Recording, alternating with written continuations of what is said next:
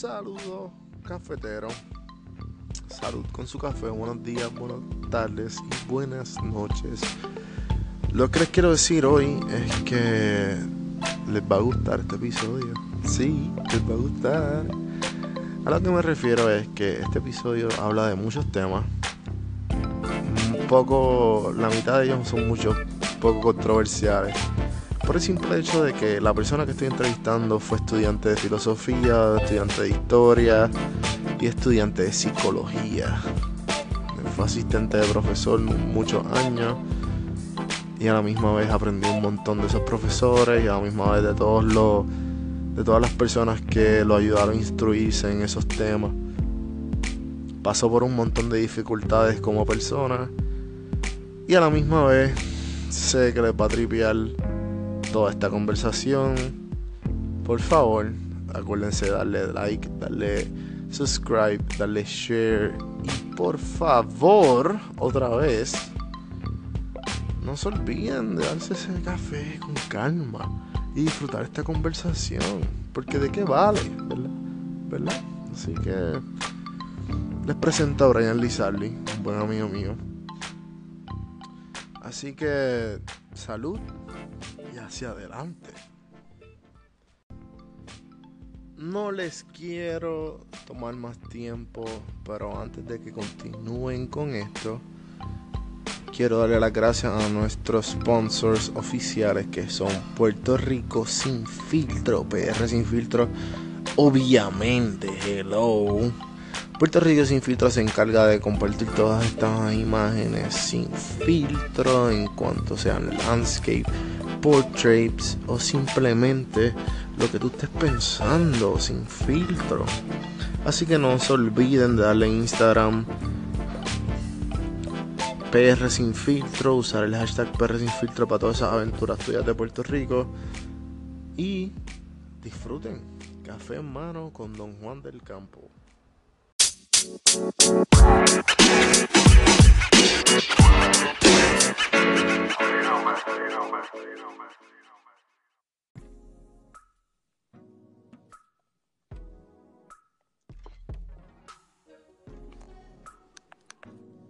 Bienvenidos a Café Mano, Brian Tardy. ¿Qué es la que hay, cosa? Tal. ¿Qué pasa, mano? Saludos, saludos. Esto ya llevado cuánto, como tres o cuatro intentos. Tres o cuatro intentos. Que, tra que tratamos de, de hacer esto, pero lamentablemente pues pasaron un par de cosas que no pudimos. Aquí pasó un snowstorm, cabrón. Sí, sí. Entrevistar. Y el pana me llamó. Ah, se está derritiendo la nieve, tengo la cámara, ¿qué vamos a hacer? Y yo. sí, mano. Así es, así, así hemos estado aquí, tú sabes, con los revoluciones del diario. Pero es parte de pero estamos aquí. Estamos aquí, ya te está dando. ¿Estás bien? ¿Estás bien? ¿Como cuánto tienes más o menos de tiempo para pa saber y aquí más o menos coordinar? No, zumba, zumba para adelante. Pues cuéntame, ok, pues Brian y yo, este, ¿cómo tú y yo nos conocemos, Brian? Yo te conocí a ti en noveno, no, octavo, octavo grado. Noveno, noveno, cabrón. Noveno, sí, porque tú te fuiste de San Antonio. No, está, cabrón, sigue hablando y yo te voy corrigiendo. Dale. Eh, noveno grado de, en la gran institución de Guaynabo, el Colegio San Pedro Martín. Exacto. y me acuerdo que no estabas en mi salón. salón. Te Ajá. conocí en, en, en recreo, en hora de almuerzo. Qué lindo, cabrón. ¿Te acuerdas la ahorita? Me acuerdito. Que por lo que me estás diciendo, tuviste mi escuela mal, estuviste el grado mal. Yo espero que esto sea verdad. No, yo creo que eso es verdad, sí. Sí, sí, sí, sí. sí. Estoy Eh, casi seguro que, que eso fue así, sí. ok, ok. Yo confío en ti. So que nos conocimos desde de ese, el noveno grado en San Pedro. Exacto. Y San Pedro, este. Tuvimos una buena travesía en San Pedro. Yo creo que tú y yo, yo creo que lo lo- ¿Dónde tú estudiaste anterior de San Pedro? Y en San Pedro, no, en San Pedro estuve toda la vida. desde... ¿Tú estuviste todavía, cabrón? ¿Pero y por qué tú tenías tan buen inglés? Yo creo que tú y yo éramos como que los únicos que, Yo creo que eso fue uno de los que hacíamos que chistes en inglés. Yo aprendí inglés por mi papá. Mi papá siempre fue bien a- alguien que me propuso el inglés. O sea, yo escuchaba televisión, películas y de hecho yo hablaba con él en inglés todo el tiempo. O sea, yo, Wow. para, para decirte más, yo nunca tuve memoria de no saber algo de inglés. Pero tu papá como que se crió como que en una escuela bilingüe o el inglés estaba bien presente en su vida o que, que era el que, que el inglés. Mi papá estudió en la universidad y trabajó por muchos años en Estados Unidos. Ah, ok, ok. Sí que estudió una- un college acá. Correcto. Yo creo que estuvo unos años aquí en Puerto Rico. eh, creo que fue en la UPI y terminó allá Ok. y vivió por allá. Y fue Sí, sí. azafato de en American Airlines por muchos años. Oh, ok, ok. Entonces, ya que estamos hablando de tu papá, este, cuatro, para irnos rápido, este, la conversación rápido de, de 0 a 100, ¿cuán- Ajá. cuatro enseñanzas que tu papá te enseñó en tu vida? Cuatro enseñanzas que mi papá me enseñó en mi vida. Ok. eh, pues número uno, yo te tendría que decir a ti lo importante es tener otro idioma, mano. Y, en- y específicamente en la posición global, económica, cultural que tenemos en Puerto Rico, lo importante es que tener un buen inglés. Profesionalmente, culturalmente, imprescindible tú tener otro idioma, tercer idioma, cuarto idioma. Esa, eso- eso inculcar de aprender más allá de lo que es requerido de ti es muy importante como profesional y personalmente. ¿Por qué? Porque te da más opciones. Cuando tú tienes más herramientas, tú puedes tomar mejores decisiones. Definitivo. Eh, número dos, ¿qué te puedo decir? Eh, nada, el valor de decir la verdad. De conocerte por alguien que pase lo que pase, aunque te cueste una bofetada, una jeva, o que el, el, el patrón no te vote, decir la verdad. Porque al fin y al cabo, todo sale, todo se conoce, la luz llega y hay otro día. Y mejor pedir eh, perdón por lo que se dice que estar toda una vida pidiendo perdón por lo que hiciste. Ok. So que número 3, ¿qué más te puedo decir? Nada, mano. Yo creo que este, No tienen que ser cuatro, ¿sabes? Es como que por, por eso- es- esos son los más, los, los más grandes takeaways que yo te puedo decir. dos que- está bien. Dos está... De mi papá.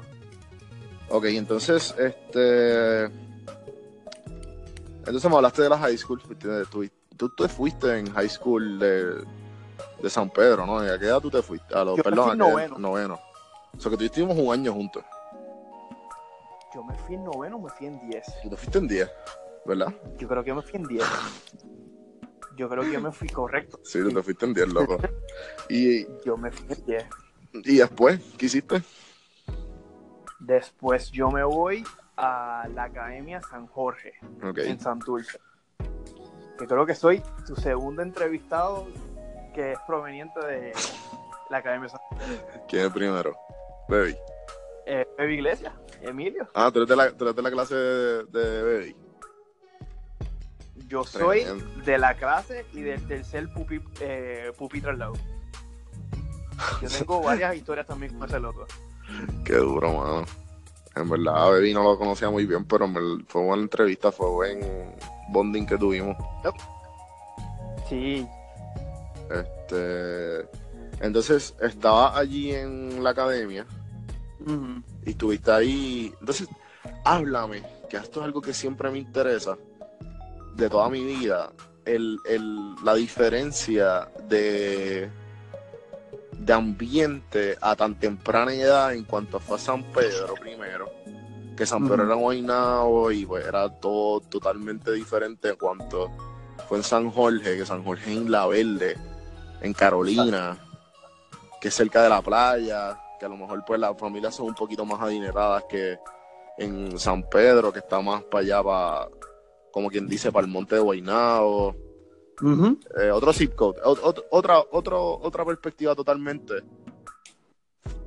¿cómo fue esa experiencia? ¿Qué, qué te diste cuenta? ¿Qué aprendiste? ¿Qué puedes decir? Pues mira, eh, lo más que te puedo decir que fue el primer shock como tal.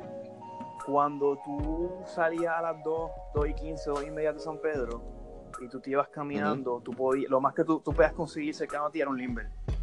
Y los chinos que estaban en la esquina después de la gasolinera. De la eh, escuela. Exacto. Exacto. Ese era como que el, el, el, el phone, el trip phone. Yo te puedo decir que a 30 pies, a 30 pies de San Jorge. Yo no sabía eso. Eh, así, mano. A, a 30 pies de bueno, los Limber de, al lado de la esquina de San Pedro son famosos. No sé si están ahí todavía, pero yo me acuerdo que porque mi hermano y mi hermana, los dos se estudiaron y se graduaron de San Pedro. No, claro, pero, pero, oveja negra. Pero lo que me refiero es que como que la escuela confiaba como que su estudiante como, ah, sí, salió, vamos. Como you're, you're gonna come back. No sé, exacto, no sé si es para su crédito o es algo malo, pero sí, había mucho de eso. A lo, a lo último yo creo que lo estaban monitoreando un poquito más, pero yo me acuerdo que yo salía de la escuela y yo podía irme por ahí por abajo y como que esto está bien, o sea, no hay nadie me regañó y seguía caminando. Pero entonces, pero en San, pero en San Jorge se podía hacer un poco más lo mismo, pero la diferencia es que a 30 pies a mi derecha hasta la playa. A la izquierda tengo el corazón de condado, que está prácticamente Santurce y condado, y por ahí para abajo todo el mundo diciéndome, mira, este, ¿traíste tu tabla? Y yo, bueno, tengo la de geometría, pero la te hace falta, tú necesitas es como que, no, bro, el parcial o el bug y este otro. Y yo, mira, loco, o sea, yo no surfeo como hace tres años y es porque mi hermano me obligaba a ir. Okay. Me gustaba ir, a, ir a la playa, pero estar acostado en la arena, jugando con la arena. O sea, tú decirme el agua era como que me voy a ahogar, loco, hay que buscarme en el agua. O sea, ¿qué beneficio hay de yo meterme en el agua?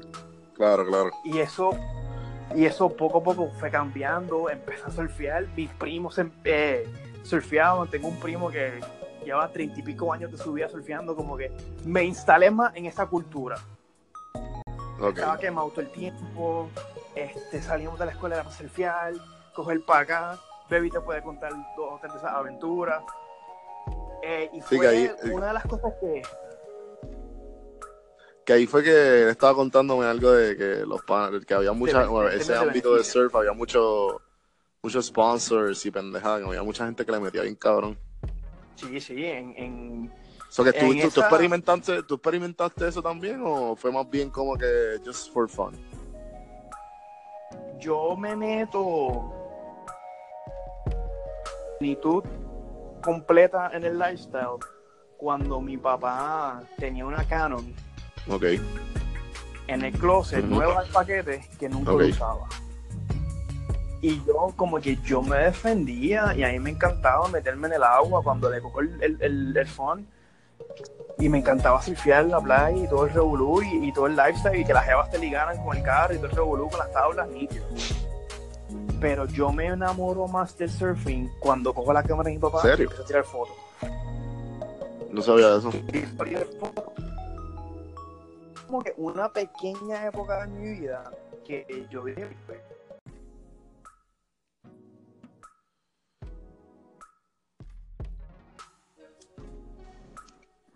una época de tu vida. Sí. Volvimos. Eh, una época de mi vida que afectó afectó la forma que, que en la forma que decía, decidía invertir mi tiempo, eh, todo, mano, todo. Saber las cosas de otra forma, porque yo hasta ese punto, yo no te podría decir que yo me veía haciendo como profesión, o sea, que yo quería trabajar, que quería hacer en la universidad, nada de eso estaba claro. Claro. Y eso fue como que empecé a conocer eh, el chamaco un poquito, te diría, tres años mayor que yo, que le estaban metiendo brutal, que estaban sacando de chavo y estaban viviendo de eso. De la universidad conocí como tres, como cuatro, ya hay tipos que dejaron las high y dedicarse a fotógrafo full time y como que empecé a aprender esa cultura. pero yo no lo sigo. De hecho, yo entro, yo entro a la Universidad de Sagrado Corazón estudiando comunicaciones con una concentración en fotografía. Y un día, eh, de uno de los requerimientos era una clase de, de humanidades con este, con este profesor que a la media hora de coger su clase, yo decido que yo voy a parar de, de estudiar fito- fotografía y me voy a meter a- en pleno a estudiar filosofía. Ok. Sí, que ahí inmediatamente se acaba el surfing, se acaba, bueno, no se acabó, pero ¿Qué, sí, qué fue Ah. exactamente lo que, que dijo el profesor que te hizo a cambiar toda tu perspectiva de lo que tú pensabas que era el camino correcto? Bueno, eh, decirme algo exactamente, no te podría decir, fueron, que fue una oración, fue una palabra, fue más él haciéndome preguntas a la clase como tal, y yo lo cogí bien personal, porque sentía que me estaba hablando a mí directamente y yo estaba solo en el salón y no había más nadie, y era una conversación entre ellos. Eh,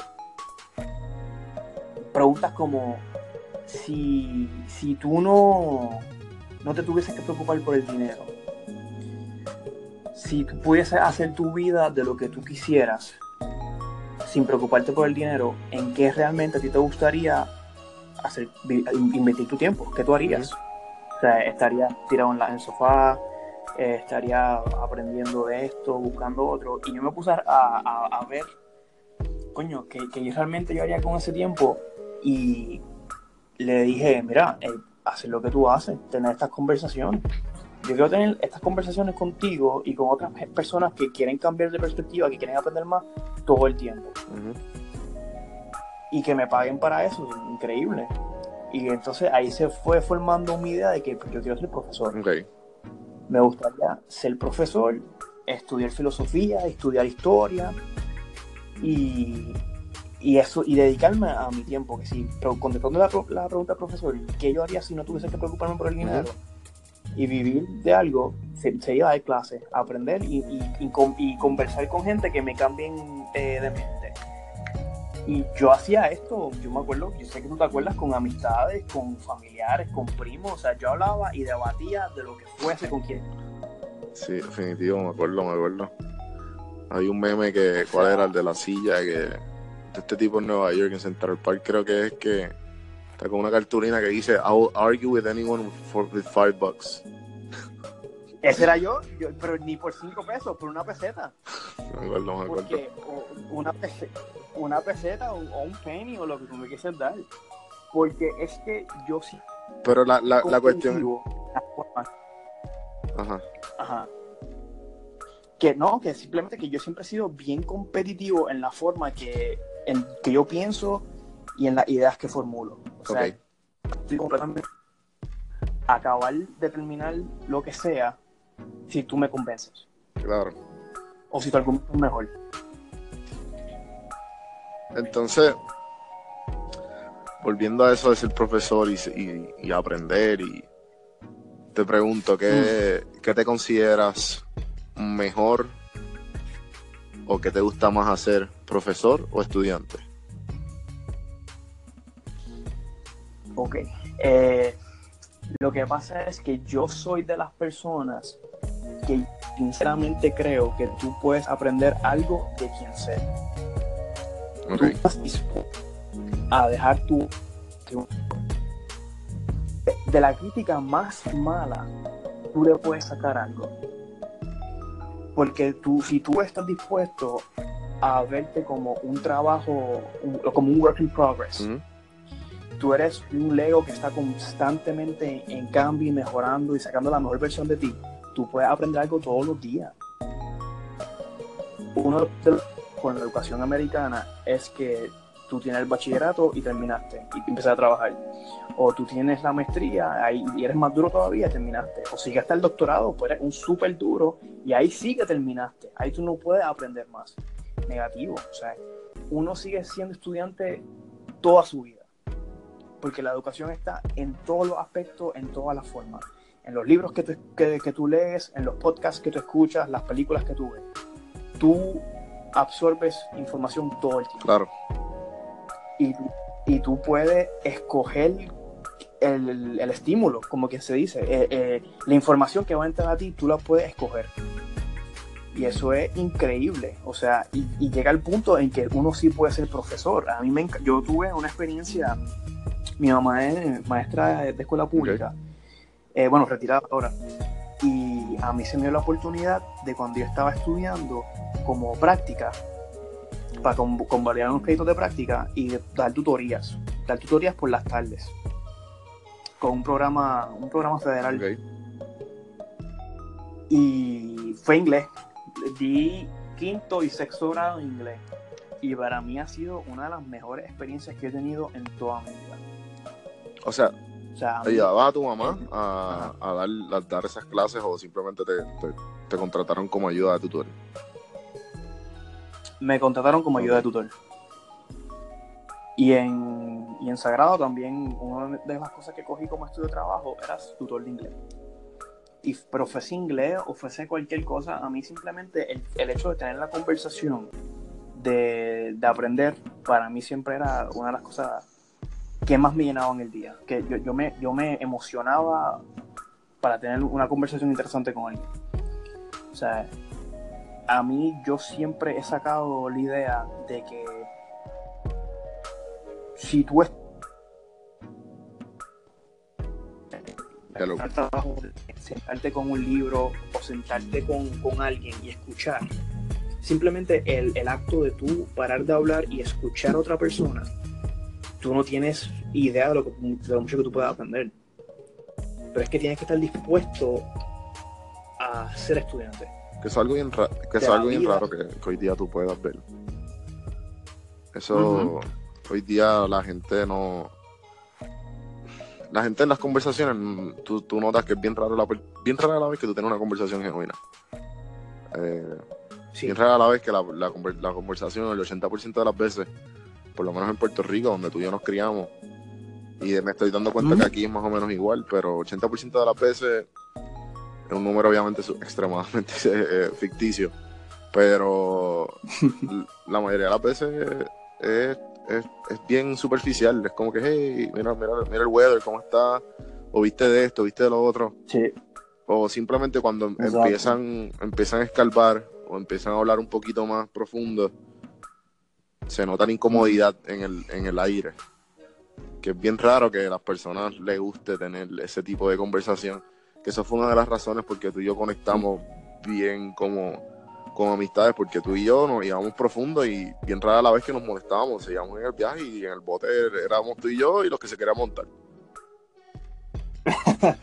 Exacto, no me acuerdo. Muchos jangueos fueron así. Definitivo, a mitad, a mitad de Viejo San Juan, a mitad de Río Piedra o a mitad de esto y ¿sabes? como que todo el mundo bebiendo y pasando la vida y estoy hablando de filosofía y de, este, Alan Watts o Sam Harris o Freud o qué sé yo qué carajo. De lo que fuese el tema del día pero eso, eso viene de una necesidad de, de, aprender, de compartir ideas, y era una necesidad que, fíjate, mucha, yo me acuerdo que cuando tú y yo empezábamos, el jangueo empezaba normal, todo el mundo llegaba, saludábamos, mire cómo es la universidad, y esto, ah, cool, chévere. Y cuando llegaba como un momento que no había la música, nadie estaba bailando, estábamos sentados en una mesa, se daba la oportunidad de hablar, había muchas personas que estaban dispuestas a unirse a la conversación, que tenían intereses de aportar. Claro.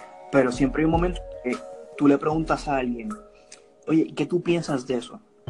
¿Qué tú crees de eso? ¿Cuál es tu opinión? Uh -huh. Y hay muchas personas que simplemente no están eh, dispuestas a buscar más allá de eso. Que te, yo me acuerdo una vez que un chamaco me dijo, bro, o sea, yo estoy en biología yo doy paciencias médicas, yo no, no tengo tiempo para meterle más allá de lo que se me necesita. Sí, sí, sí, sí. Yo he tenido, yo he tenido muchas, muchas conversaciones iguales, como que...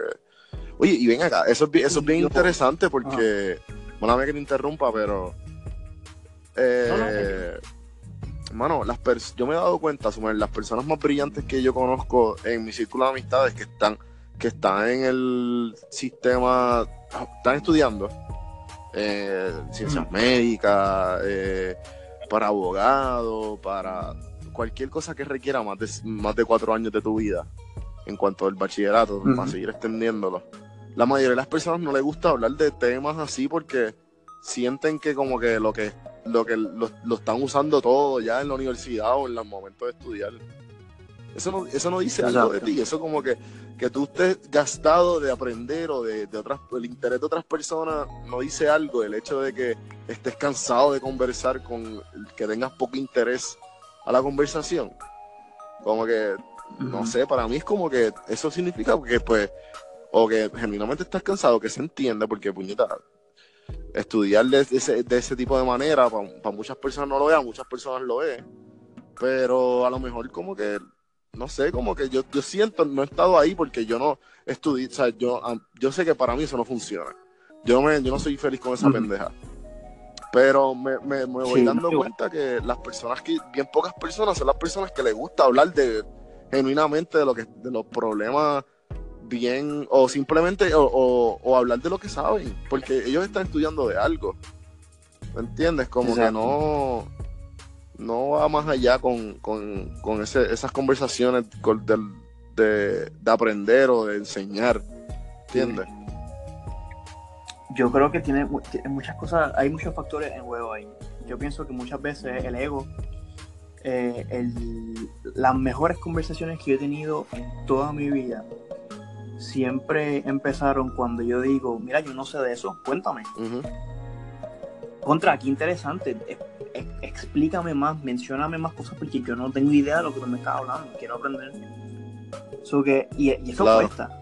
Tú sabes, hay, muchas, hay muchas personas que no están dispuestas a decir la frase yo no sé, yo no sé de eso, porque piensan que te hace sentir menos, que eres bruto, que eres un ignorante de la vida, Claro. que lo que estás pendiente, que lo que estás pendiente de Facebook. Yo diría que lo contrario. Mi, mi vara de medir de cuán inteligente es una persona o cuán conocedora de un tema siempre ha sido lo dispuestos que están a admitir de lo mucho que les falta por aprender. Que lo mu- lo- lo- la mucha información que hay afuera que tú, que tú puedes absorber. Eh, que nunca se para de aprender, que uno aprende todos los días. Eso siempre ha sido para mí eh, algo que me, un indicador que me dice, coño, esta persona sí que está, es bien honesta consigo mismo. Claro. Porque cuando, cuando tú eres bien honesto contigo mismo, te das la oportunidad de ver cuánto te falta y qué tienes que hacer para echar para. Exacto. Pero pero si tú no eres honesto contigo mismo, el que se perjudica eres tú. Porque los panas te pueden creer de que tú estás en la movie y a ti te va a acabar. Pero el que, el que tiene que subir a su cuarto y acostarse a dormir consigo mismo eres tú. Tú no ganas nada con mentirte a ti mismo. Por más que, o sea, tú puedes eh, acostarte en tu cama y decir, coño, los cogí a todos de pendejo hoy. Me fui cabrón. Me fui cabrón. Tú sabes, pero si tú, este, si para eso tú vives, vas a tener una vida bien corta. Y hay muchas personas que no pueden bregar con el hecho de que no están donde quieren estar. Claro. Que ellos quieren, que ellos quieren tener todo ya resuelto a los 25 o 26 años. Sí, sí. O sea, yo tengo, yo tengo mi trabajo, yo tengo esto, y tengo y me da cabrón. Y si algo se, se, si hay un desvío en ese plan, ah, pues yo soy un fracaso. Ujú. Yo soy una mierda. O sea, yo metí las patas bien cabrón y yo no sirvo. Y, y mátame porque si no me mato yo. Y, y, y es como, no entiendo esa forma de pensar. Porque si tú no estás dispuesto a fracasar, yo creo que tú no estás intentando. Le tienen miedo. Porque en Tienen el, miedo. le- te- hay mucho miedo involucrado en la vida. Hay mucho miedo de vivir, hay mucho miedo de, de progresar, hay mucho miedo de que, coño, si me va cabrón. Si me va cabrón y después la cago, porque soy un pendejo. Porque para mí es bien interesante hablar con personas que hacen deporte eh, que son solo ellos. Eh, tenis, eh, boxeo, judo. Porque cuando tú tienes una mala noche en baloncesto, tú puedes decir, no, es que yo las metí todas de tres, pero ese centro es una mierda. Ese centro no sirvió con un carajo. O a mí no me pasaron la bola. Yo soy un duro, pero a mí no me pasaron la bola. Como que hay la lista de excusas se expande. Claro. Cuando eres tú solo, las cosas son bien pocas. O sea, tú no, no, no apareciste, no hiciste lo que tienes que hacer, no, a lo mejor no fuiste mentalmente fuerte, no te preparaste. Y, y eso es bien difícil esconderlo. Y lo mismo cuando tú hablas con alguien que no está en donde quiere estar, es igualmente evidente. Oye, y hay personas que tienen excusas legítimas. Mira que si este soy pobre o me atropelló un carro y nada más tengo un brazo con dos dedos y una pierna. O tengo esto, lo otro, pero ok, la excusa es válida. Perfecto, ya determinamos que lo que te pasó estuvo cabrón. Te la doy. ¿Qué vas a hacer mañana? ¿Cuál es el próximo paso? No, mano, porque es que le acabo de decir que estoy pelado, no tengo chavo. No, no, perfecto. Yo, yo entiendo que hoy esa fue tu excusa. Pero mañana qué? O sea, ¿cuál es el próximo paso que tú vas a dar para salir del boquete que, que tú dices que tú estás? Porque No, no, por más excusa que uno tenga, no quieren decidir. La no hay tri- la- razón para pagar. no, quieren decidir porque lo, mejor yo sé, yo sé que muchas de esas personas que tú mencionas que, mano, le tienen miedo a, la, a la decisión. La decisión siempre está. Mira, el, el hecho que tú estés haciendo nada es una decisión. o sea, Exacto, definitivamente, wow, sí, eh, definitivamente. y la gente, bueno, no, como que no ven eso. Prefieren hacer nada porque es the, the safer choice. Exacto, exacto. Wow. Y, y, tú, y, y tú vas a ver que, muy, mira, muchas veces mis panas más cercanos eh, son los mejores maestros que la vida me puede Ujú. dar. Y a todo el mundo, tus familias, tus primos, tus vecinos. Son los mejores maestros de la vida que tú vas a poder tener. Ahora, es bien. O sea, por otro, yo sé que eso es bien difícil, pero hay veces que si tú ves los que te rodean y tú ves un patrón. Yo le echo un poco de responsabilidad a esa persona. Porque si tú ves que donde tú vienes o donde tú estás, está todo el mundo estancado, mira, mano, tienes que salirte de ahí. Consíguete amistades que son un poco más positivas. Consíguete personas que te van a retar. O sea, yo siempre he sido una persona extremadamente competitiva. Y yo siempre he pensado que tú le puedes decir lo que tú quieras a otra persona. Tú te le puedes cagar en la madre a otra persona, si tú quieres.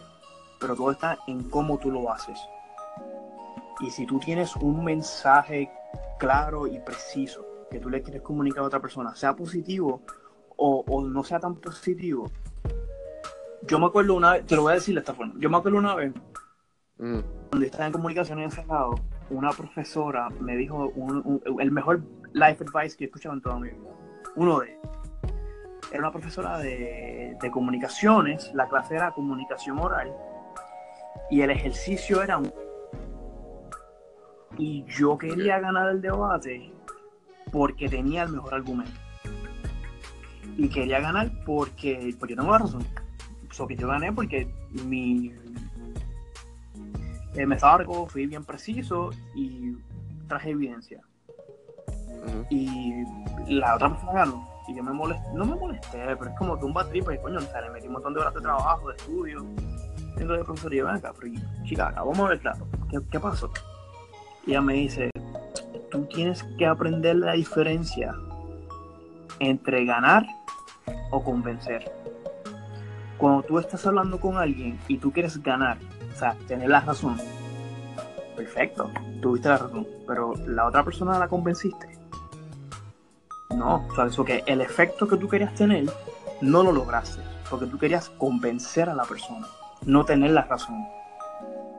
Si la persona tú la logras convencer, tú como quien dice tienes razón y la otra persona sale bien porque aprendió algo o el mensaje se comunicó.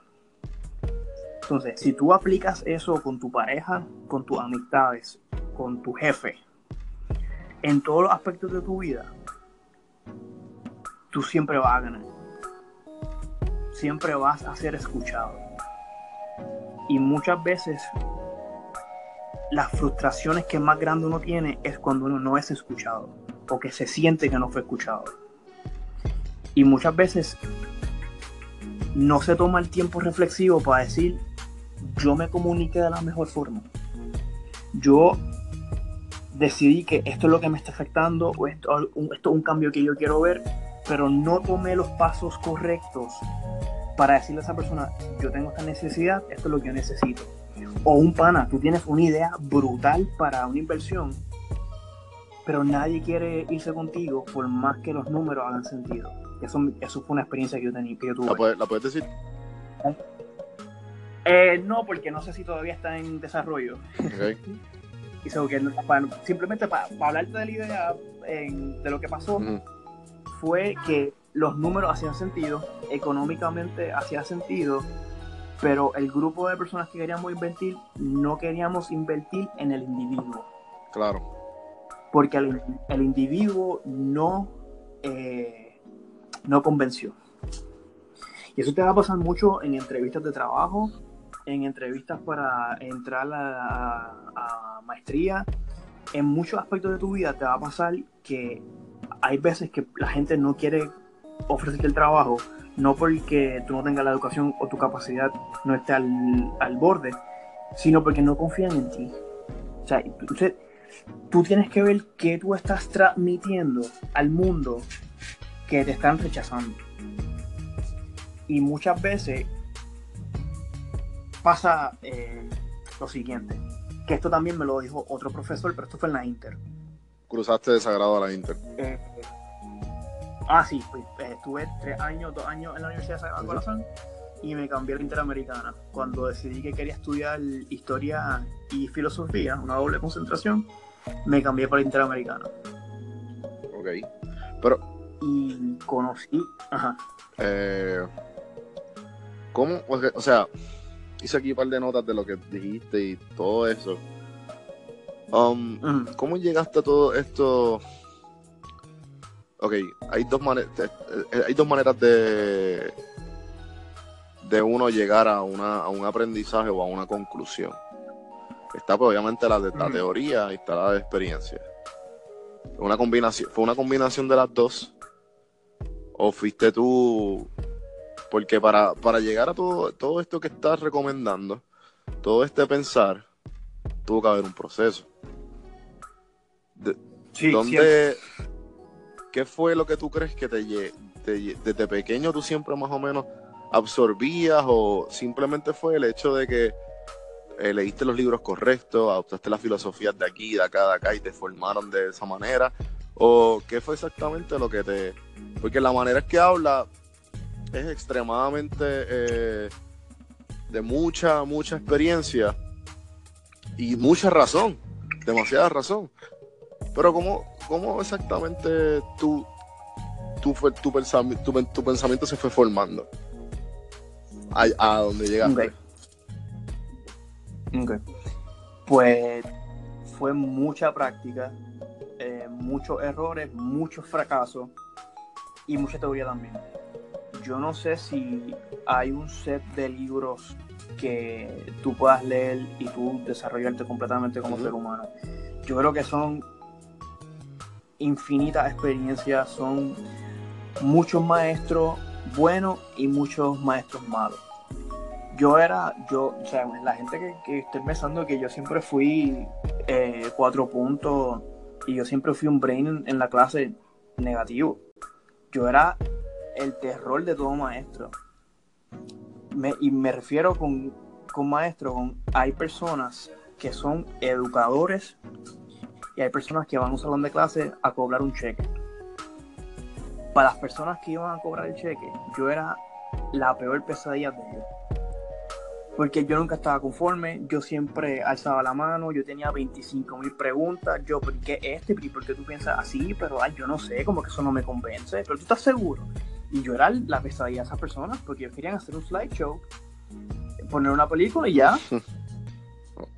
Y yo, pero ven acá, brother, vamos a hablar, vamos a tener una conversación. Lo que pasa es que yo, yo soy el menor de dos hermanos, una hermana y un hermano, y mi mamá fue profesora de la universidad.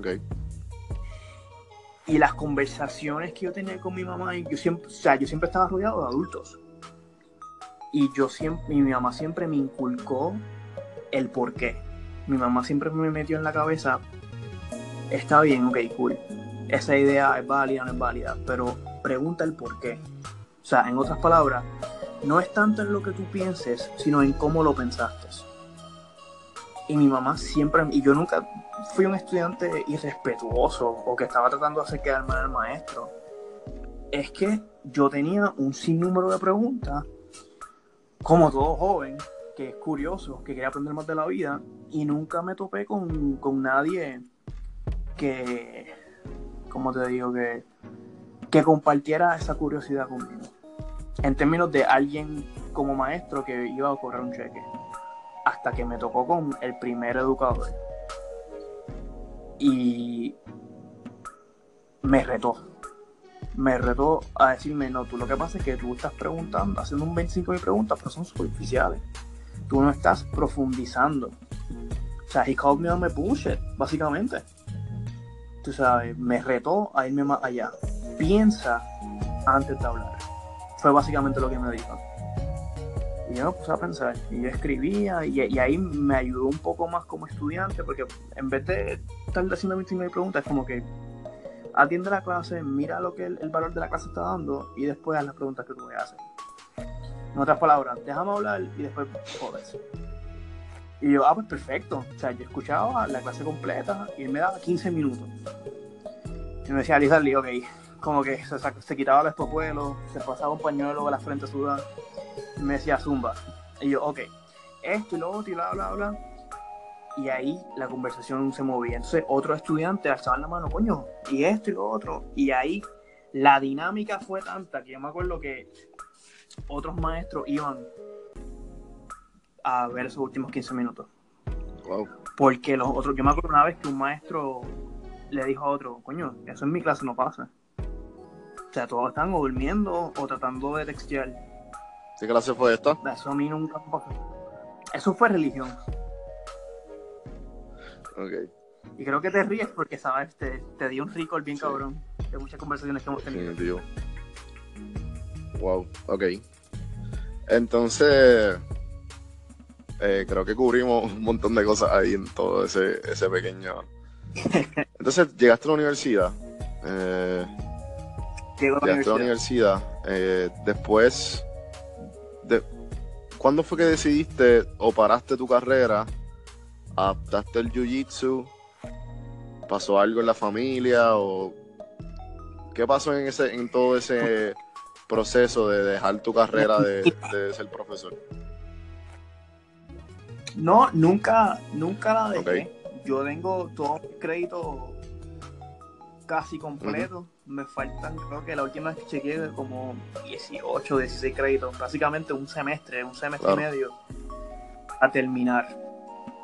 Nunca la dejé, siempre ese fue mi enfoque, pero la vida me llamó a otras direcciones.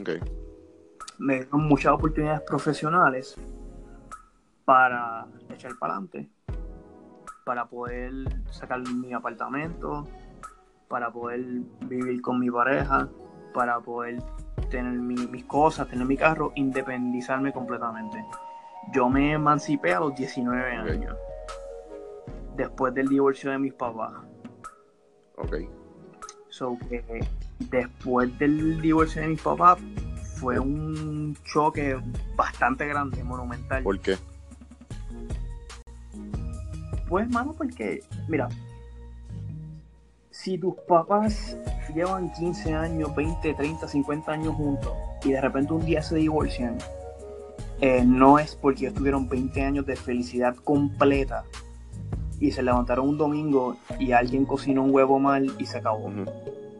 O sea, ahí había muchas cosas malas estaban pasando que a lo mejor uno no se entera. Cuando uno es hijo, tú ves las cosas pero realmente no las ves. Porque uno piensa, bueno, primero empezando porque los primeros intérpretes de la realidad son tus papás. O sea, tú ves la vida a través de sus ojos. Desde que tú naces a través de sus ojos. Lo que tú interpretas todo como normal. Yo me acuerdo cuando yo estaba, creo que fue en segundo o en primero, que yo, me, yo aprendo lo que es el concepto de divorcio. Es como que, adiós, pero no todo el mundo tiene dos papás. O sea, es como que ¿qué es eso? Tú sabes, la misma vez que yo, me aprendí, que yo, aprendí que no todo el mundo era católico. Digo, ¿qué, qué es? Sí, hay judíos, hay musulmanes. Y yo, pero espérate, espérate, espérate. O sea, porque yo vivo, he vivido una burbujita toda mi vida y se me explotó. Y casi siempre con lo que pasa con burbujas es que inmediatamente que te explotan una, te explotan tres de cantazo. Y te expone a 25.000 cosas a la misma vez. Y el problema con, entre comillas, la educación de todo, la educación de la vida, es que nunca te preparan para los momentos reales en la vida. Te enseñan tomando escuadros, en artes los colores y todo lo otro, pero ¿qué tú haces cuando tu papá te divorcian? Diablo, ¿sabes? Yo me acuerdo una vez que yo le pregunto a un maestro, mira, me está pasando esto en casa. Yo creo que mis papás pues se están divorciando. Y él se me quedó callado y como que, mira, yo no sé qué decirte, hermano, está bien, está bien Zumba Trip. Este, habla con la consejera. Y yo, no, ok, gracias, ya entendí el mensaje. Exacto. Este, eh, ok. Thank, you for nothing. Y thank you for nothing. Pero volvemos a lo mismo. Tus amistades, tus primos, tu familia son las mejores, los mejores maestros de vida. Tenía otras amistades que estaban pasando más o menos por lo mismo y nos hablábamos, mire, ¿qué te pasó aquí? No, porque ahora él se va a mudar para allá no sé dónde y voy a vivir con mami. Y los weekends visito a papi y es como que te hablo, loco. Porque esos weekends íbamos a surfear y, él era mi poño, no tenía carro. Y era como que, loco, doble trip. O sea, tu divorcio me está afectando a mí. O sea, coño. Y es como que diablo. Y, y él llorando porque su se divorciando y yo como que, coño, mano, no vamos a poder O sea, las jevas no van a estar. Tú sabes. No, egoísta, tranquilo. Pero. Súper egoísta. O sea, cuando, tú eres cuando tienes 16 años, un adolescente es la criatura más egoísta Definitivo. del mundo. Porque tú eres una esponjita, tú estás absorbiendo, absorbiendo, absorbiendo todo. Estás absorbiendo dinero de tu papá, estás absorbiendo experiencias de vida, enseñanza, estás absorbiendo constantemente. Lo que pasa es que cuando uno es más viejo, dejas de ser la esponja a convertirte en otra cosa que tienes que dar. Spoiled little brats. Exacto. O sea, yo, yo creo que yo hablo conmigo cuando yo era adolescente. Sí, yo me quería dar par de bofetones. Par de bofetones, hermano. Tú sabes. Y, y, y, eso también tiene que ver mucho con la cultura, hermano. O sea, uno, uno de los de mis primeros héroes literarios fue Oscar Wilde. Okay. Y yo aprendí a leer mucho de él en mi adolescencia. Porque uno de los engaños y una de las trampas en la adolescencia es que todos tus panas están viviendo mejores vidas que tú. Y que un día en la escuela lo, fueron por una asamblea y a todo el mundo se le enseñó cómo vivir vidas brutales y cabronas y tú estabas en el dentista ese día. O sea, o, tú no pudiste ir. Y el secreto de cómo vivir se, se te escapó. O sea, no, no aprendiste. Como, coño, este cabrón le regalaron un carro 16, o sea, es como, o sea, yo no sé qué es eso. Y lo bueno de escritores como Oscar Wilde es que te hacen esa invitación. Te, te dicen que no, no, no, o sea, todos estamos todos en la misma. Todo el mundo piensa que su vida es mierda y que el del vecino le va a cabrón. O a tu pana que le regalaron este, el carro, tiene un carro 16-17, pero su mamá es alcohólica y su papá tiene 3 horas y tu mamá vive un infierno constante y tú pues, estás pendiente de todo eso. Eso que la perspectiva de eso, o sea, tener una perspectiva de que hay sufrimiento.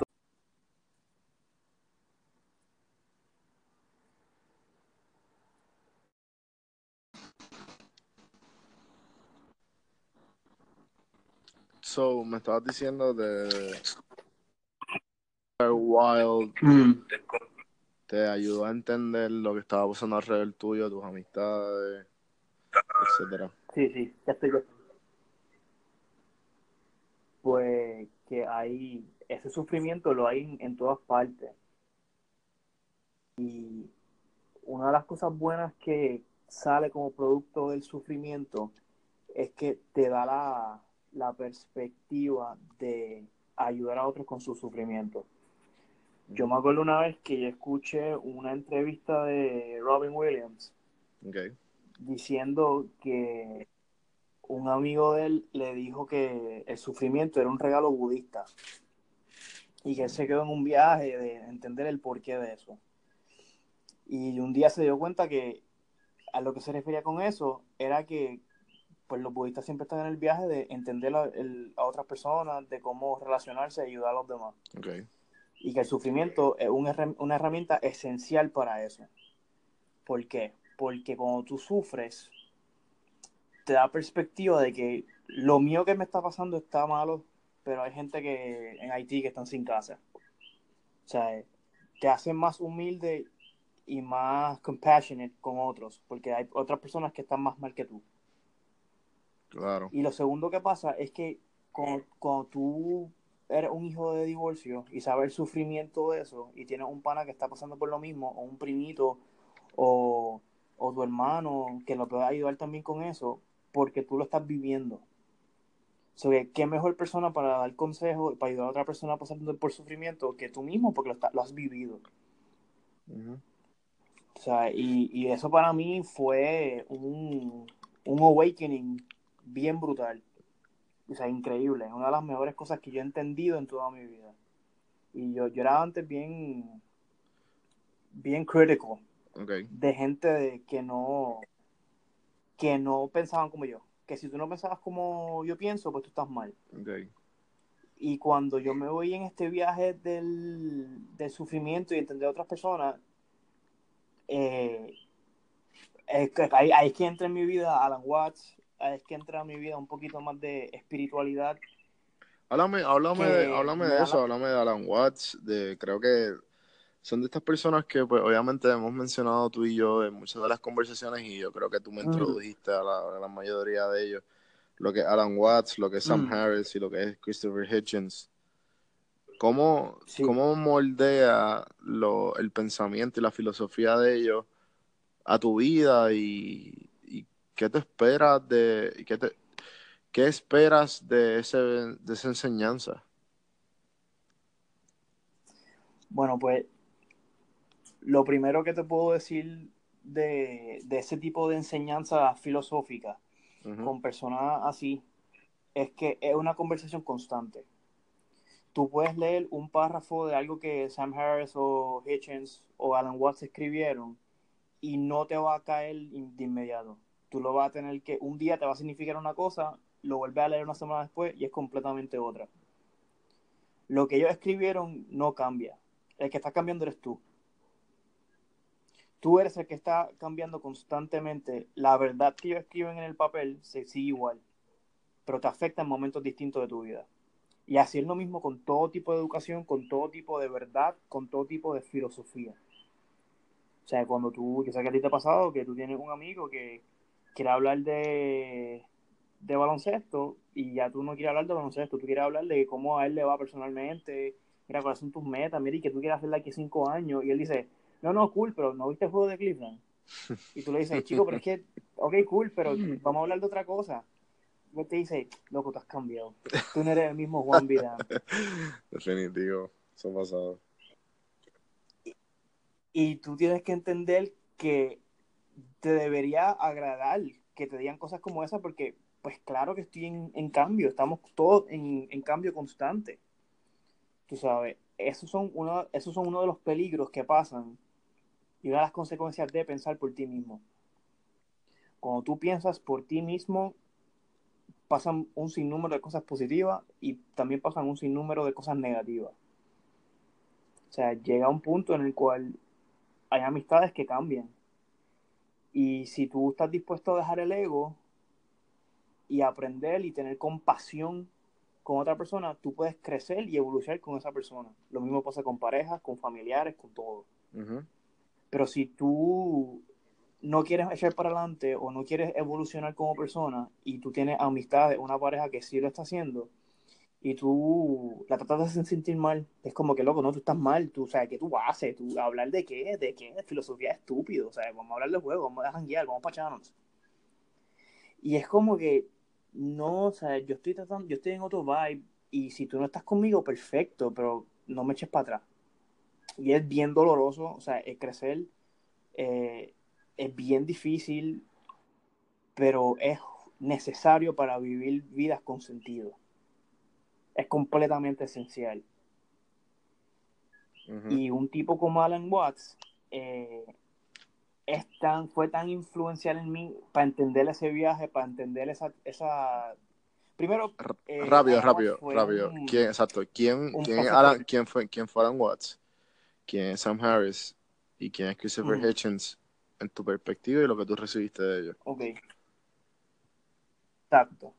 Ok. Eh, Alan Watts eh, fue un profesor de Asian Studies en Oxford o Stanford en su última carrera. Él se le catalogó como el intérprete del Oriente. Él era increíblemente fanático de la literatura eh, del Medio Oriente, de China, específicamente de Asia, y él se, se como te diría, se entregó en su totalidad al, al budismo, a Zen, a ese tipo de mentalidad de espiritualidad. Claro. Por ejemplo, un ejemplo que te puedo dar es que el, el filósofo Carl Jung, Carl Jung te puede decir a ti, eh, tu familia, eh, la cultura en que tú vives, todo influye en quién tú eres. Alan Watts, Alan Watts te dice exactamente lo mismo, pero se va más profundo. Alan Watts te dice, tú eres algo que el universo está haciendo de la misma forma que una ola es algo que todo el océano está haciendo. Los dos están diciéndote lo mismo. Pero hay una enseñanza más profunda que uno te puede dar que otro. Esto es el que lo tome como tú quieras. Hay gente que son más Jungian y hay gente que son más necesito que me lo, que me lo digan como Watts me lo, me lo dice para yo poder entender, para que me haga clic en la cabeza. Porque si no me lo hubiese hecho así, yo no entiendo. Y entonces, cuando tú te das cuenta que sí eres, somos, somos el producto de nuestra experiencia, te ayuda a entender más a ti mismo. ¿Por qué es bueno entenderte a ti mismo? Bueno, porque si tú entiendes por qué tú haces las cosas, tomas mejores decisiones. Te ayudas más a buscar qué realmente es lo que tú estás buscando. Y entonces yo me fui full estudiándolo a él. Su... Él tiene un sinnúmero de charlas que están en YouTube invito a cualquier persona que quiera aprender más del tema a escuchar, aunque sea una charla. Dale 10 minutos a ese hombre y te va a cambiar la perspectiva completa. Entonces, eh, Sam Harris fue más, como te digo, fue un poquito más retante en ese aspecto, porque Sam Harris primero es un neurocientífico, es autor, es filósofo, blogger, creo que tiene un podcast. Sí, lo Y creo que llegó a ser cintanera de, de YouTube. Jiu-Jitsu brasileño. Jiu-Jitsu, que vamos a hablar de eso pronto. Y sí, sí.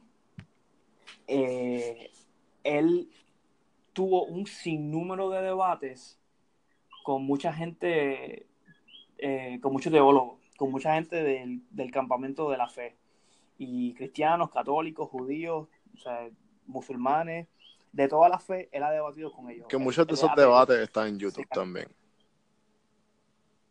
También, sí, muchos de sus debates, si no, casi todos están en YouTube. Excelentes conversaciones. Ahora, eh, warning, o sea, esto, estas conversaciones no son para gente que son frágiles de mentalidad ¿A, qué, A, qué te refieres? ¿Puedes abundar en eso? claro, eh, si tú, si a ti te ofende que alguien te diga o alguien te pregunte, simplemente una pregunta puede ofender a la gente hoy en día ¿por qué tú crees en lo que tú crees? O sea, ¿por qué tu sistema de valores está desarrollado detrás de una entidad, de una institución, de una religión, una iglesia, you name it? Y si tú estás dispuesto a evaluar las respuestas de esas contestaciones, creo que te va a ir bien con una de estas charlas, con uno de estos. Si tú no estás dispuesto a hacer eso, no es que sea una mala persona. O sea, ser ateo, ser religioso no te hace ni una buena ni una mala persona. Yo pienso que al fin del día son tus acciones que determinan quién tú eres y, si estás dispuesto a mejorarte. That's it. Y, tu carácter y tu valor. Y tu sistema de valor debería desarrollarse en que si tú haces bien, no lastimas a nadie. Y si haces mal, estás lastimando a alguien o a ti mismo. Y dejándolo ahí, tú puedes desarrollar una filosofía de vida brutal. Pero estas personas van más allá.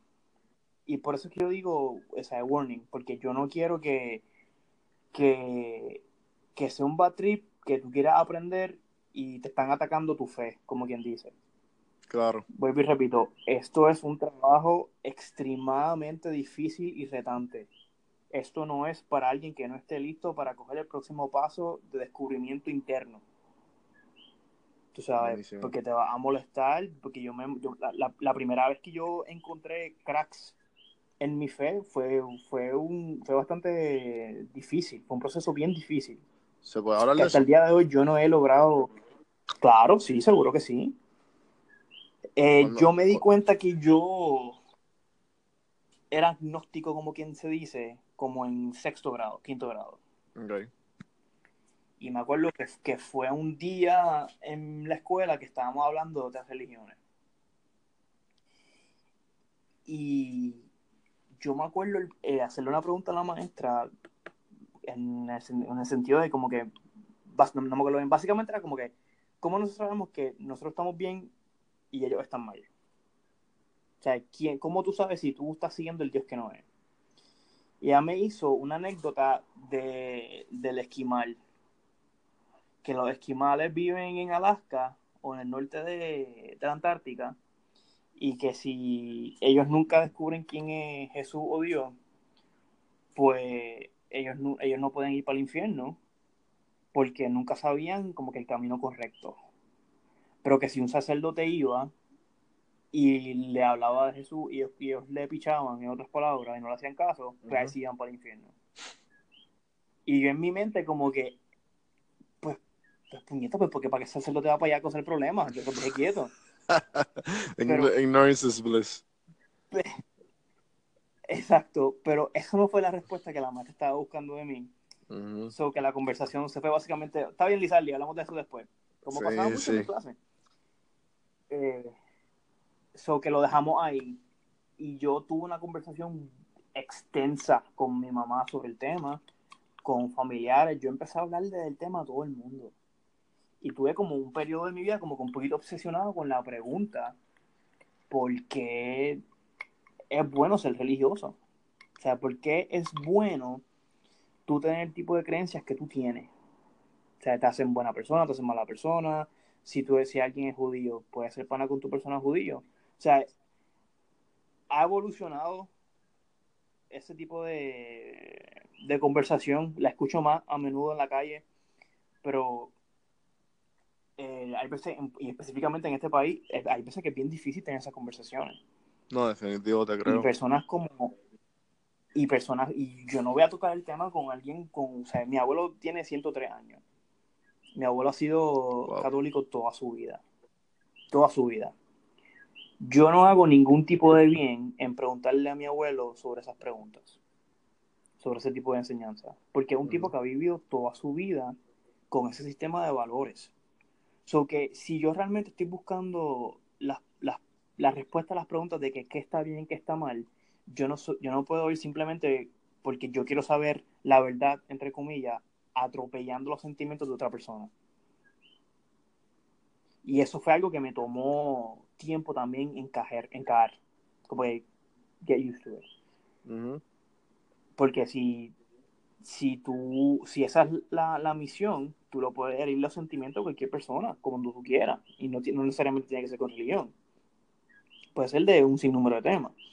Pero si uno realmente está buscando la verdad, eh, como se hace también y en la forma que you approach it, eh, tiene muchos beneficios.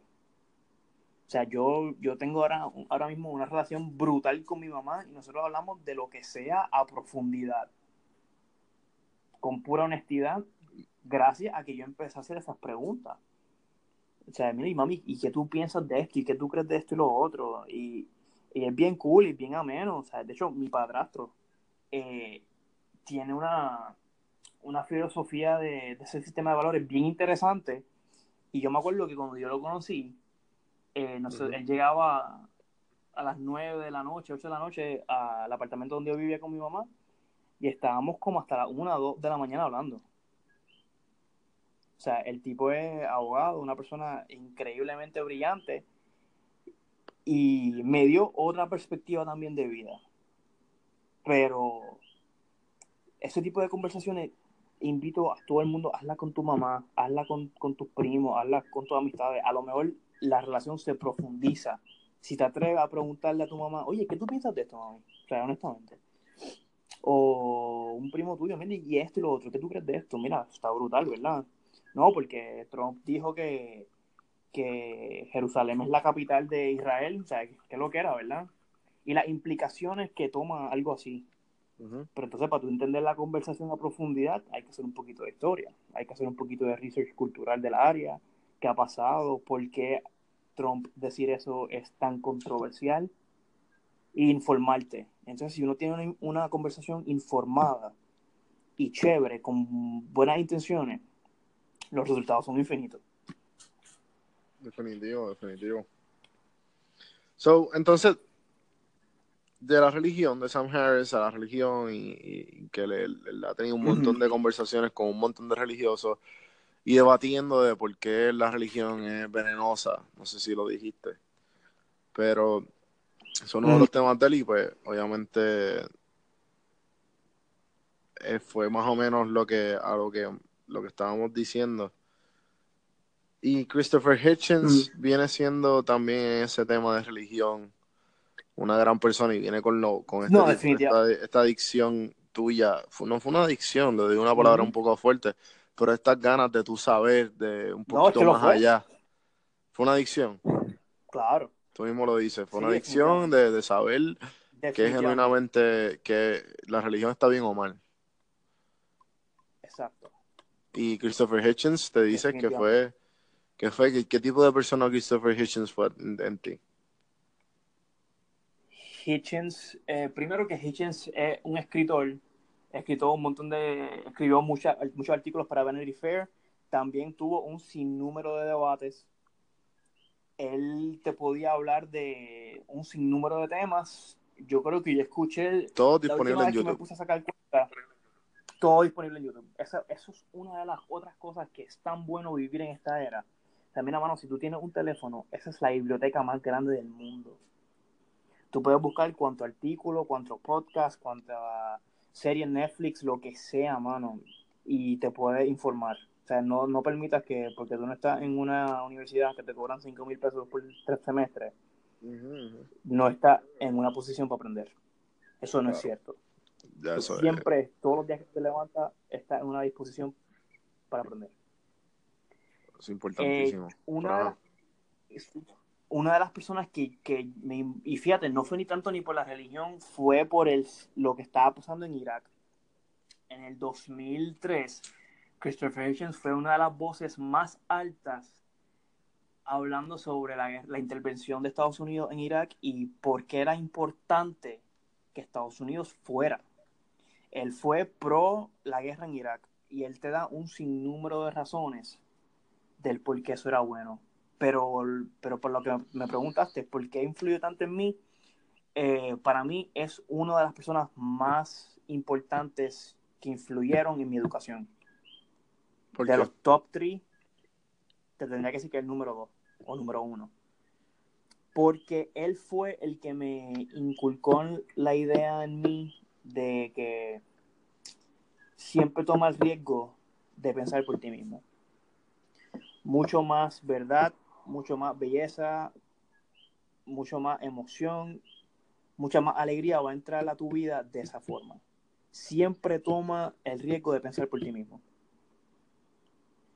Y eso, o sea, eso fue la base de todas las enseñanzas que yo saqué de él.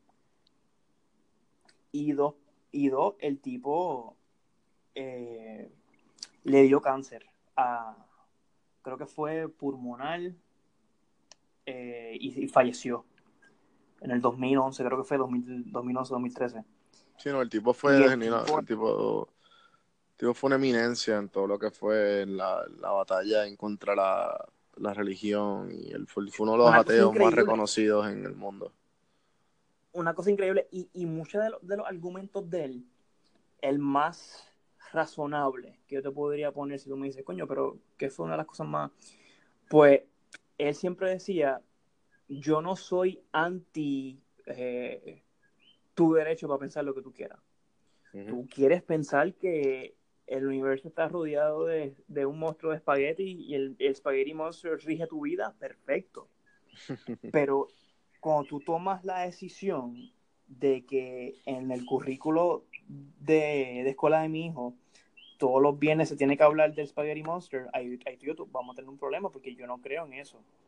Claro. Si tú vas a, a elegir eh, legisladores y congresistas en el gobierno federal y estatal en base de sus creencias del Spaghetti Monster, vamos a tener otro problema. Tú sabes. Sí, hay que vienen como, había, muchos, había muchos problemas porque hay miles de creencias y, está un, es un, estamos un poco ya evolucionados para empezar a decir que nuestras escuelas están totalmente basadas en este tipo de religión o esto es lo que lo, esta es la, eh, la, verdad absoluta. Que eso está totalmente eso es totalmente egoísta de la persona en que está a cargo de ese currículo ¿me entiendes? definitivamente y una, de y una, de las cosas que dice en el, en el libro de él, que yo creo que tú fue el, fuiste el que me dijiste que, lo, que me lo leyera, que fue uno de los primeros libros que fue que empecé a dudar mi, mi eh, de eso mismo, de, de, qué es lo que es en, lo, lo que está más arriba y qué es lo el más allá. Y fue God is not great. Y yo creo que Sam Harris también habla mucho de Christopher Hitchens. Sam Harris viene después de Christopher sí, Hitchens. Eran, eran íntimos panas. Y, obviamente Christopher, sí, como tú dijiste, le dio cáncer. Pero básicamente el libro de, God is Not Great lo que dice es que toda esta ignorancia de toda esta gente que no tiene el catolicismo ni el, cristianismo en países como, como África, África del Norte, Israel, toda esta gente que piensa que un ejemplo, el ejemplo que él da en el, en el libro si no me equivoco, es el, el uso del condón y cuán importante es para evadir las enfermedades y la gente no lo sabe. No, increíblemente importante. Y todo es, no lo usan por el hecho de la religión. Tu religión no es... o sea que en ese caso la religión viene siendo veneno, porque es por tu salud. No, increíblemente. Sí, sí, y, no, y, y, y, te invito y a cualquier persona que escuche esta conversación entre nosotros a profundizar y, irse más allá.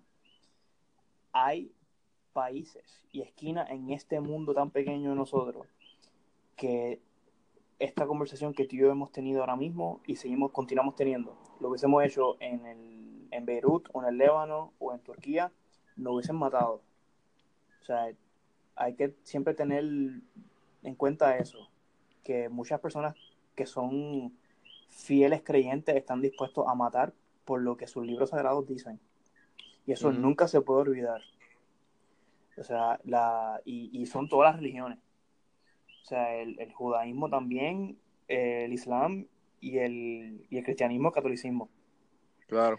Todos tienen mucha sangre, mucha sangre en sus manos. Eso, y esas cosas no se hablan mucho hoy en día.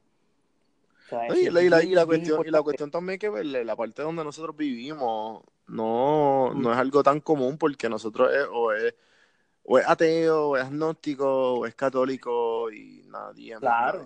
Ya, o sea, eso, eso es nuestro círculo. Exacto. No hay mucha variedad, por ende no causa mucha fricción. Claro.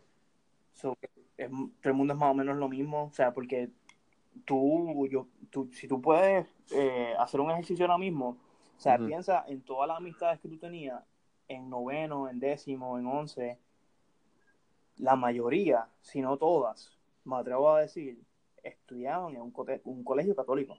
Claro. O protestante, o, pero básicamente estudiaban en una institución en la cual el credo, el, el modo superandi de la escuela era basado en una religión. Uh que eso eso te puede decir a ti el nivel de, ¿cómo te puedo decir? Cultural, la mentalidad que se nos pone desde el primer momento que nacemos, que es que las personas, los otros intérpretes de la realidad, después de nuestros padres, que son nuestros maestros, que son nuestros compañeros, todos se nos está metiendo este tipo de idea. O sea, we don't have a chance. Desde que empezamos, no tenemos break para aprender otra cosa que no sea eso. Eso que para mí es bien importante darle la oportunidad a la juventud de un país de pensar por sí mismo. Porque si tú hubieses nacido en India, eh, en New Delhi, tú estarías defendiendo a Vishnu y a Krishna. Si tú hubieses nacido en Israel, tú estuvieses defendiendo a Yahweh. O sea, algo que es tan relativo.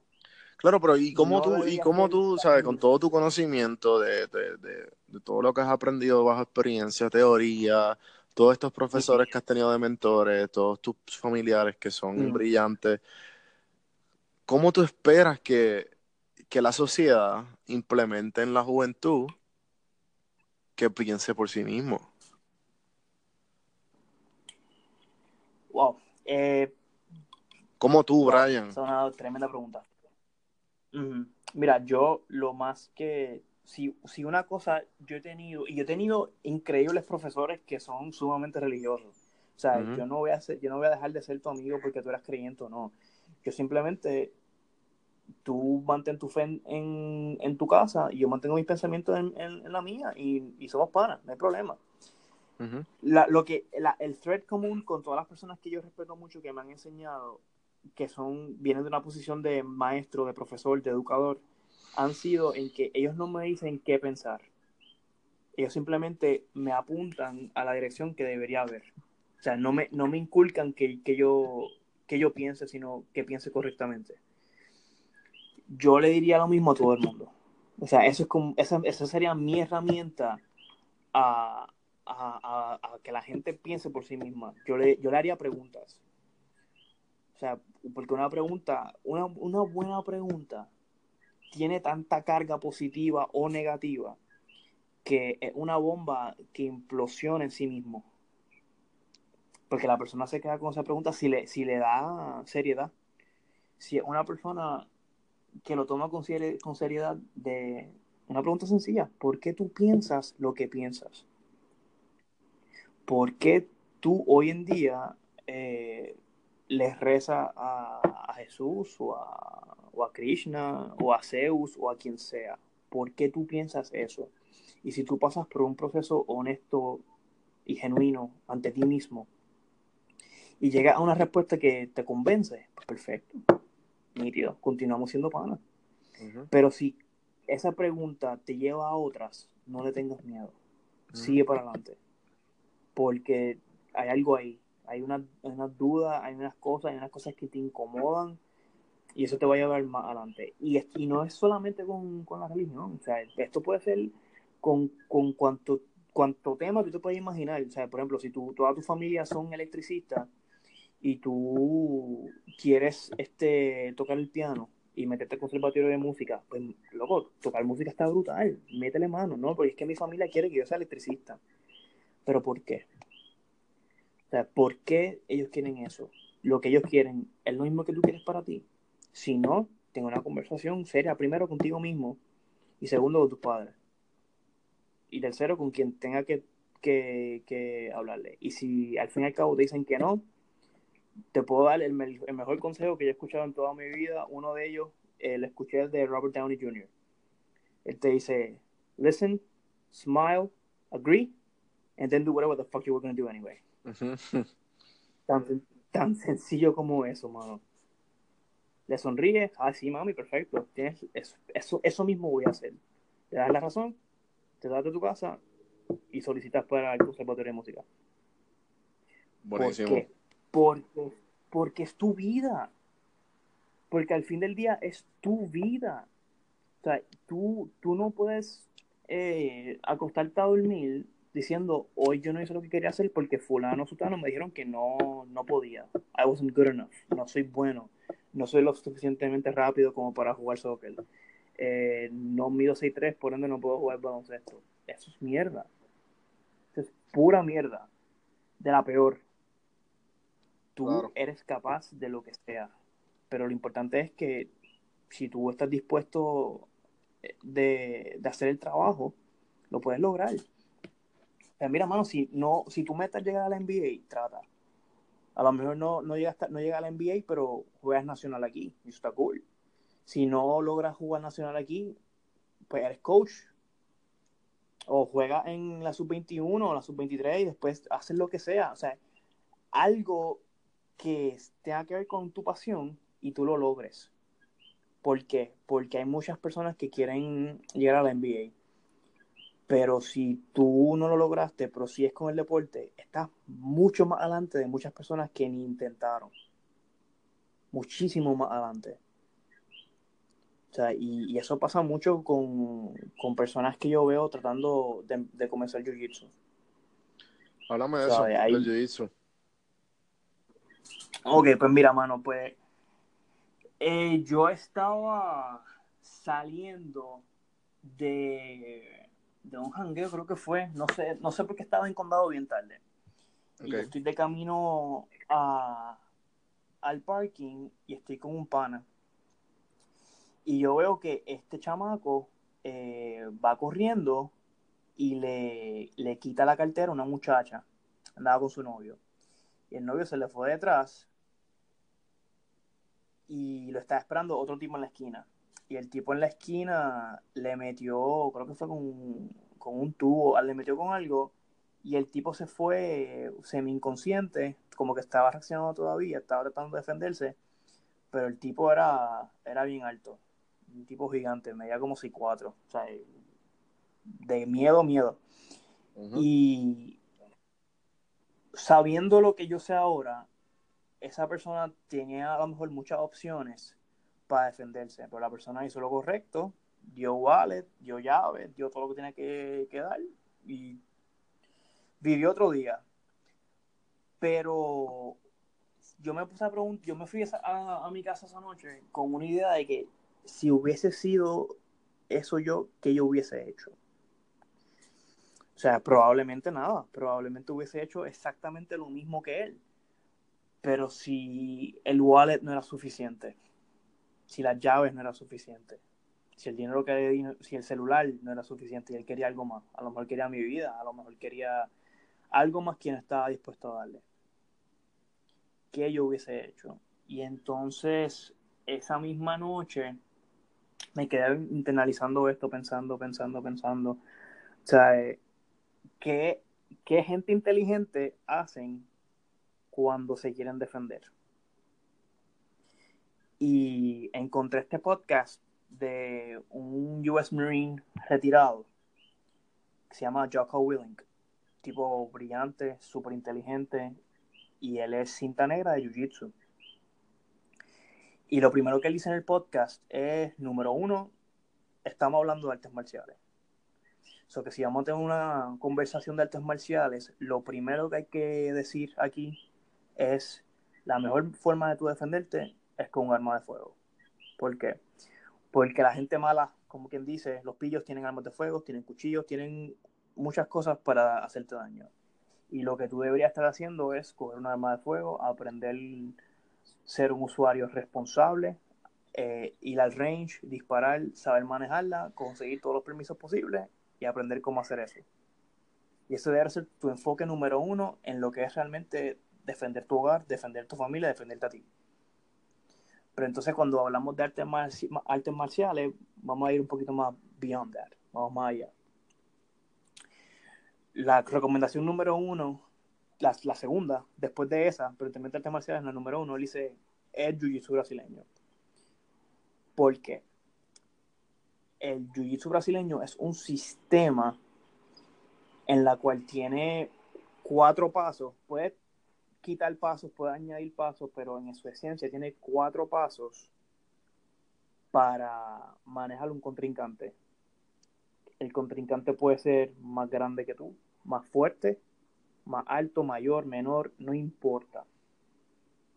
Y si tú entrenas bien y haces el máximo esfuerzo posible para tú desarrollarte en este sistema, tú puedes defenderte a ti mismo, controlar la pelea y acabar la pelea, si tú decides hacerlo, si tú decides hacerlo. Y eso para mí fue super eye-opening. Y lo primero que uno hace después es, pues déjame meterme en Facebook poner qué opciones hay. Y en donde yo estaba eh, viviendo, la academia más cercana estaba a dos minutos. Y yo, esto no puede ser coincidence, esto es más allá. Y entonces yo siempre he sido bien fanático, con, y mi hermano también, que él fue el, el, que me jugó realmente de la UFC. La UFC, el Ultimate Fighting Championship, son los que los, los, los tipos que pelean en las aulas, para ponerlo así. Y a mí siempre me, me, dio curiosidad que cuando los tipos que pelean en las aulas se tumbaban al piso, lo que pasaba cuando estaban en el piso. Uno como que lo trataba de abrazar entonces, de repente le cogí el brazo y, le, trataba de hacer como con una llave en el brazo. Y eso yo lo había visto en la Olimpiada, en judo. Una vez vi que una, judo, una judoka le hizo como un armbar, que fue lo que descubrí que, cómo se llama la técnica. Y me empecé a empapar de esta información antes de ir a la academia, que me quedaba a dos minutos de mi casa. O sea, el primer intento que yo hago para buscar más de la información, me dicen que hay una academia a dos minutos de mi casa pero yo que no quería ir como rookie, yo quería ir como alguien que yo vi un montón de videos y yo estoy listo, tú sabes, y a mí nadie que si quiera tumbarme el piso, mano, yo soy un duro, yo he jugado soccer toda mi vida, yo tengo estas piernas, tú sabes, el ego, el ego hablando por completo. Y yo pido un uniforme por internet y yo hago todas las cosas y con el uniforme eh, me llega una cinta blanca y yo, ay, man, a mí se me olvidó que esto así. Yo no quiero ser un zángano que se pone una cinta blanca. Yo voy a ser un anormal. Yo no voy a hacer nada y voy a quedar en ridículo total. Y lo único que, y lo único cintas blancas que van a van a ser kids. Entonces voy a ser yo con veintipico años, 21 años en el momento y un montón de kids. Y pues me armo de, de valentía. Claro. Me parqueo subo la escalera y mi vida cambió por completo. Por completo. La primera clase, una de las, yo veo un señor con una cinta púrpura amarrada y él viene y me dice como que estás bien, como que estaba, estaba pálido, estaba nervioso, yo como que no sé si alguien me va a tratar de ahorcar, I don't know what's going on, me van a Y él me dice, mira mano, o sea, la mejor eh, recomendación que te puedo dar es leave your ego at the door. Deja tu ego en la puerta, entra con trabajar y te va a ir bien. Y efectivamente me fue eh, malísimo.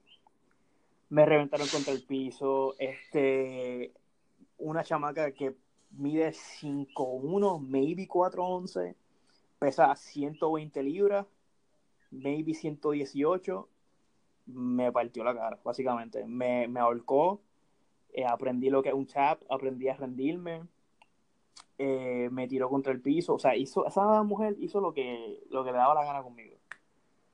Y yo traté, yo en una, yo como que esto no puede seguir pasando. Yo traté de defenderme y usé toda la fuerza masculina que yo tengo contra esa mujer y nada funcionó. Y yo me quedé como que hay algo aquí.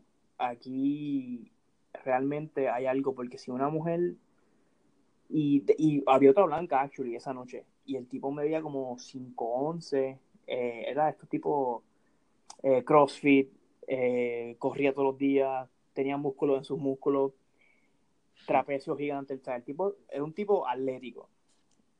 Y ella, la paliza que me dio a mí, a él se la dio peor, pero peor y yo no pensaba que la policía podía ir más. Ella me cogió pena, parece, me vio como que este bendito, este blanquito, o sea, me cogió pena. Y a él no, porque el tipo realmente era más atlético y se defendió. Y yo vi, aquí hay algo, aquí hay un sistema, esto es ciencia, porque no me hace sentido que algo tan preciso siga pasando otra vez, otra vez, otra vez. Y empecé a entrenar todos los días. Eh, es que me informo que una de las pocas artes marciales que se ha inculcado en el currículo del US Army es el Jiu-Jitsu brasileño.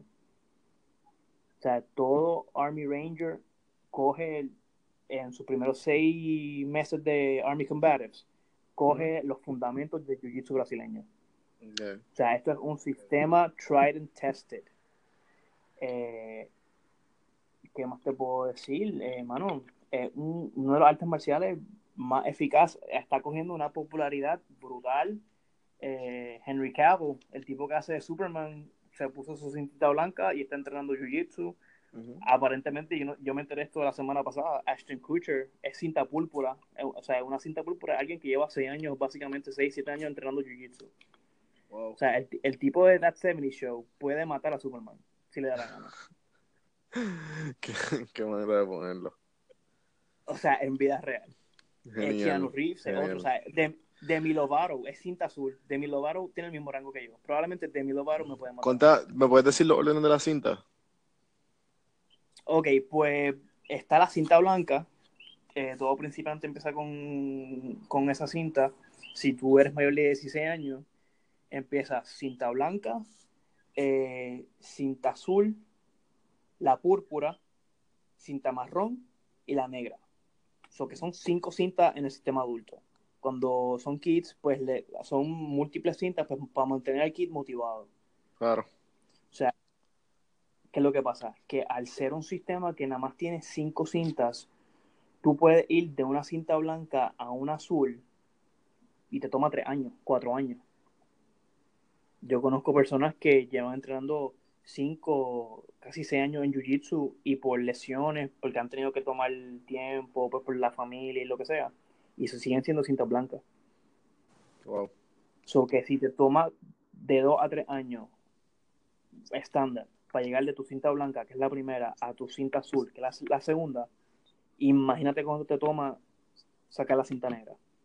Estamos hablando de, de 10 a 13 años. Maybe más. Wow.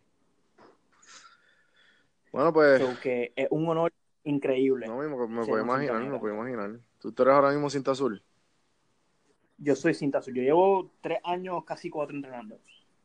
Y ya, ya. Y soy cinta azul brasileño.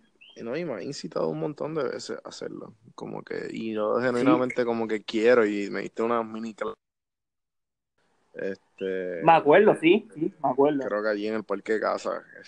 Y yo como que estaba un poco como que no sabía qué pensar. Eh, pero no, al, al, al, través del tiempo, como que me fui obviamente entregando más al deporte, la, intriga todavía está y el bucket list está ahí, mm. ok, voy a primera clase.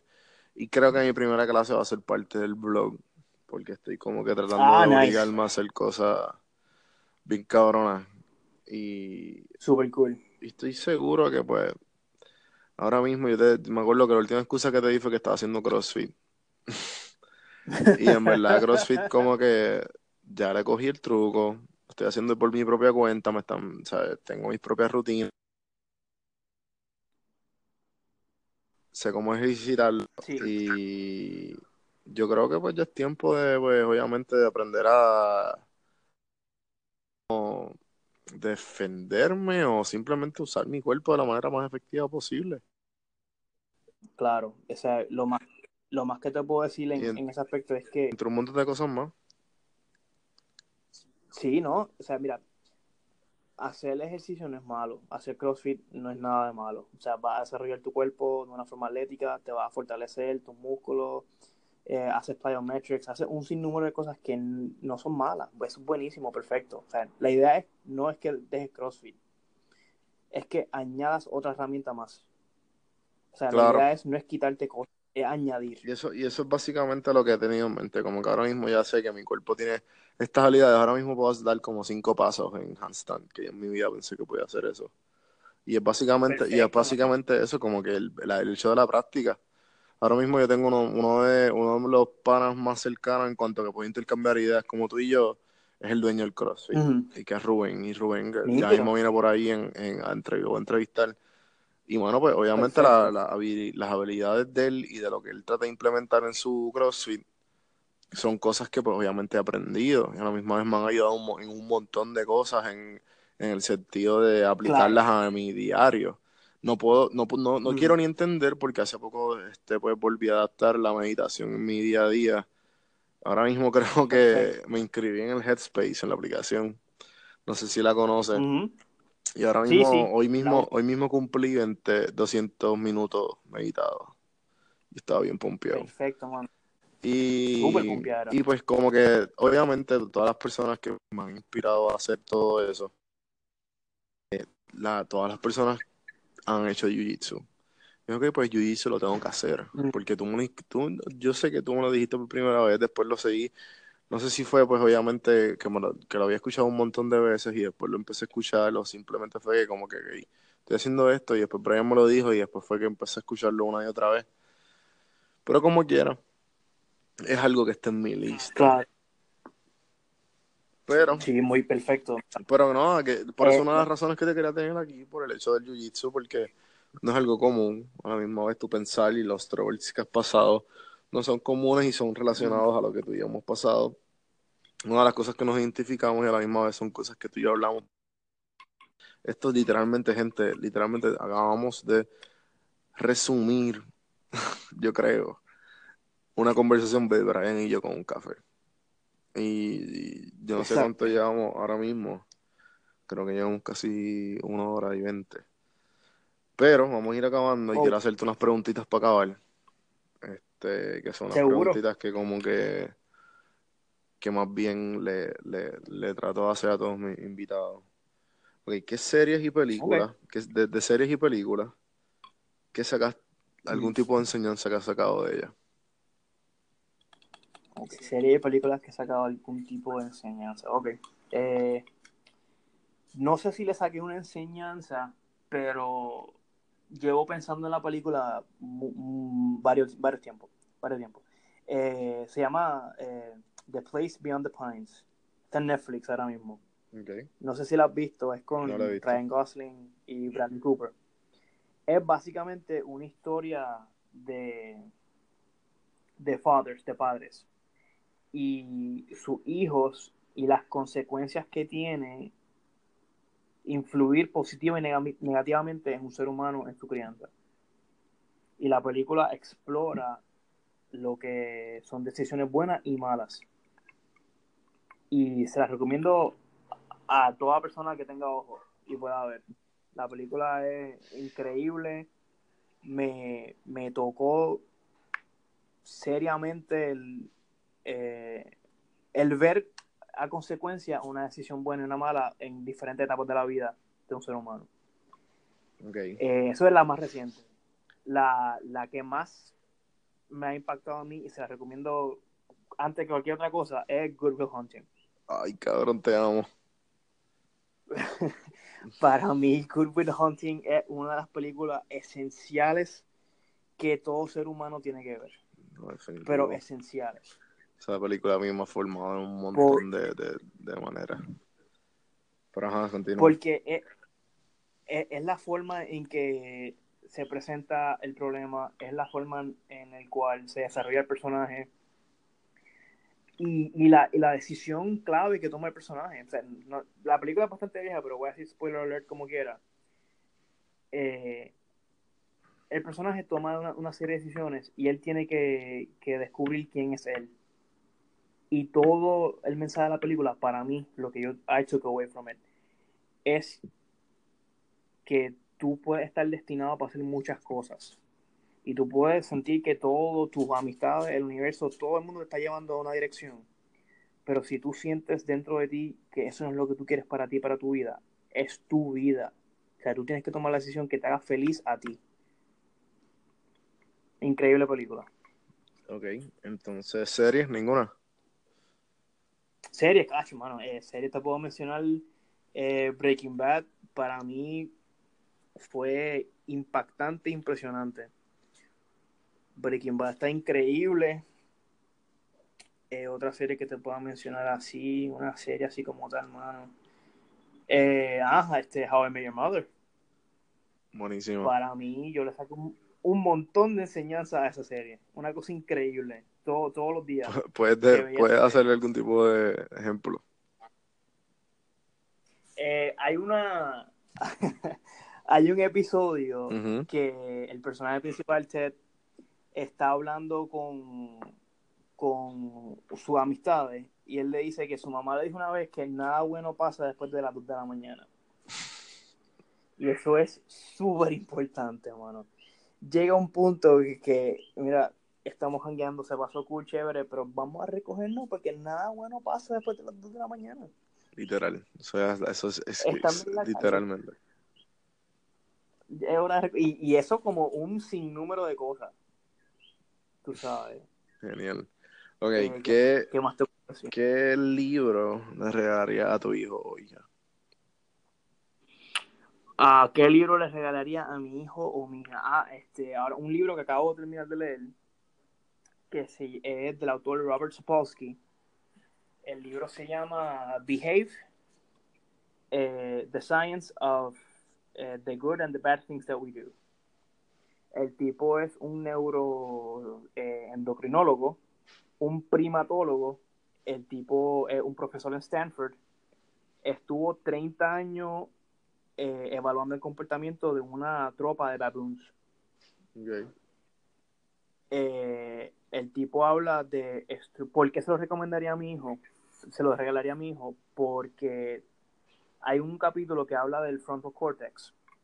Y el frontal cortex, básicamente, en resumidas cuentas, es lo que controla, eh, facilita el proceso en el cual tú puedes eh, reducir tu necesidad de instant gratification, o sea, tomar la decisión correcta cuando es la más difícil de tomar. Y yo me enteré en este libro que eso no se termina de desarrollar hasta que tú cumples tus 25 años. O sea, el mecanismo estructural en tu cerebro en el cual te permite a ti tomar la, mejor decisión posible, tú no terminas de desarrollar eso hasta, que tú, hasta tus 25 años, mano y le metemos esta idea a los estudiantes de los 17 y 18 que tomen decisiones de su educación que van a impactar el resto de su vida cuando ellos ni saben pensar bien todavía. Claro. O sea, por eso yo les recomendaría ese libro a mi hijo o hija. Ok, entonces si te encontraría 20 dólares en el piso, ¿qué exactamente es lo primero que te haría?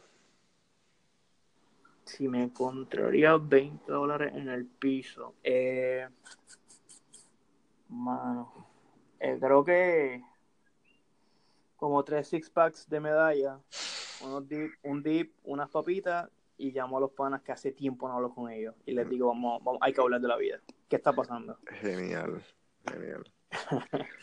Cabrón, pues gracias por venir a Café en Mano. Espero que la, la pasaste bien. La pasé brutal, hermano. Excelente. No, siempre me encantó hablar contigo y escucharte de todas tus experiencias, de todos tus pensamientos y de todo lo que has pasado. Estamos aquí para escucharte y a la misma vez pues para compartir. Estamos obviamente grabando esto para compartir más allá.